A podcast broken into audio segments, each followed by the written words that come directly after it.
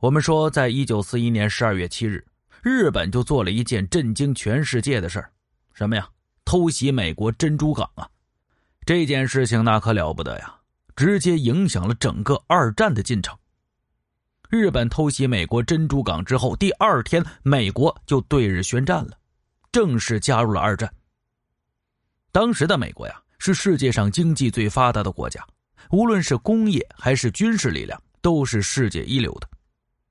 美国加入二战之后，整个二战的局势就发生了改变。可以说呀，这一切都是日本惹的祸呀。日本自己也成为了战败国了。很多人就觉得，日本偷袭美国珍珠港之前，你没有想清楚啊。其实啊，日本也想了，他知道自己是打不过美国的。日本之所以偷袭美国呀，是因为美国与欧洲盟国。于一九四一年七月宣布对日本进行禁运。我们都知道啊，日本面积非常的狭小，岛上资源匮乏，大量的资源呢都需要进口，尤其是战争需要的石油啊、钢铁呀、橡胶啊这些资源，都是需要从国外呀进口过来的。这些资源呢都被欧美各个国家呀给掌握了，尤其是石油跟钢铁。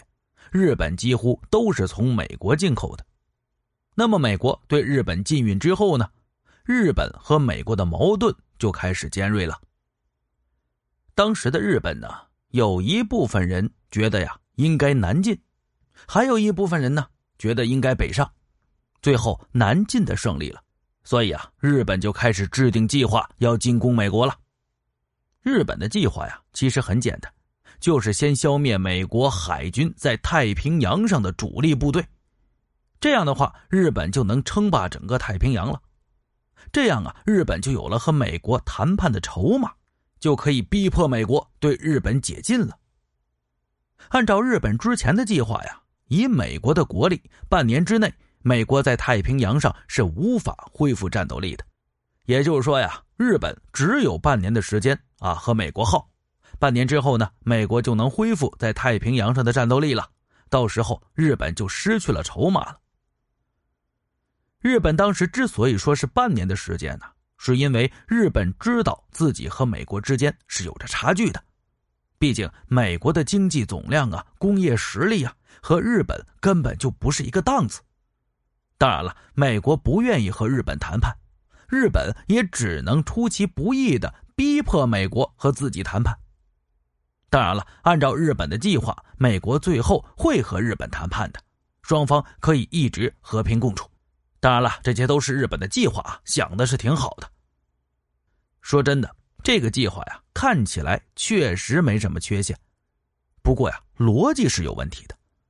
日本知道和美国的差距，也知道自己只能靠偷袭暂时的压制美国，然后取得谈判的筹码。双方只要和谈，啊，就没什么问题了。不过呀，日本他就没想过，美国要是坚持不和日本人和谈，啊，不谈判会怎么样？美国在太平洋上的主力如果没有全部被消灭，又会怎么样？啊，那这样的话呀，日本就招惹了一个根本就招惹不起的对手啊。那么最后的结果我们都知道了，美国珍珠港虽然被偷袭了。但是航母啊却没有任何损失，主力还在。凭借着这些战舰呢，美国在第二天就对日本宣战了，根本就没有和日本和谈的意思。当然了，日本有些计划还是很对的，什么呢？就是半年后，美国果然是崛起了。一九四二年六月四日，中途岛海战爆发，日本被打得大败。美国和日本在太平洋上的势力开始转变了。之后呢，日本呢在和美国的对抗中是一直处于被动挨打的地位，啊，直至被美国打的投降。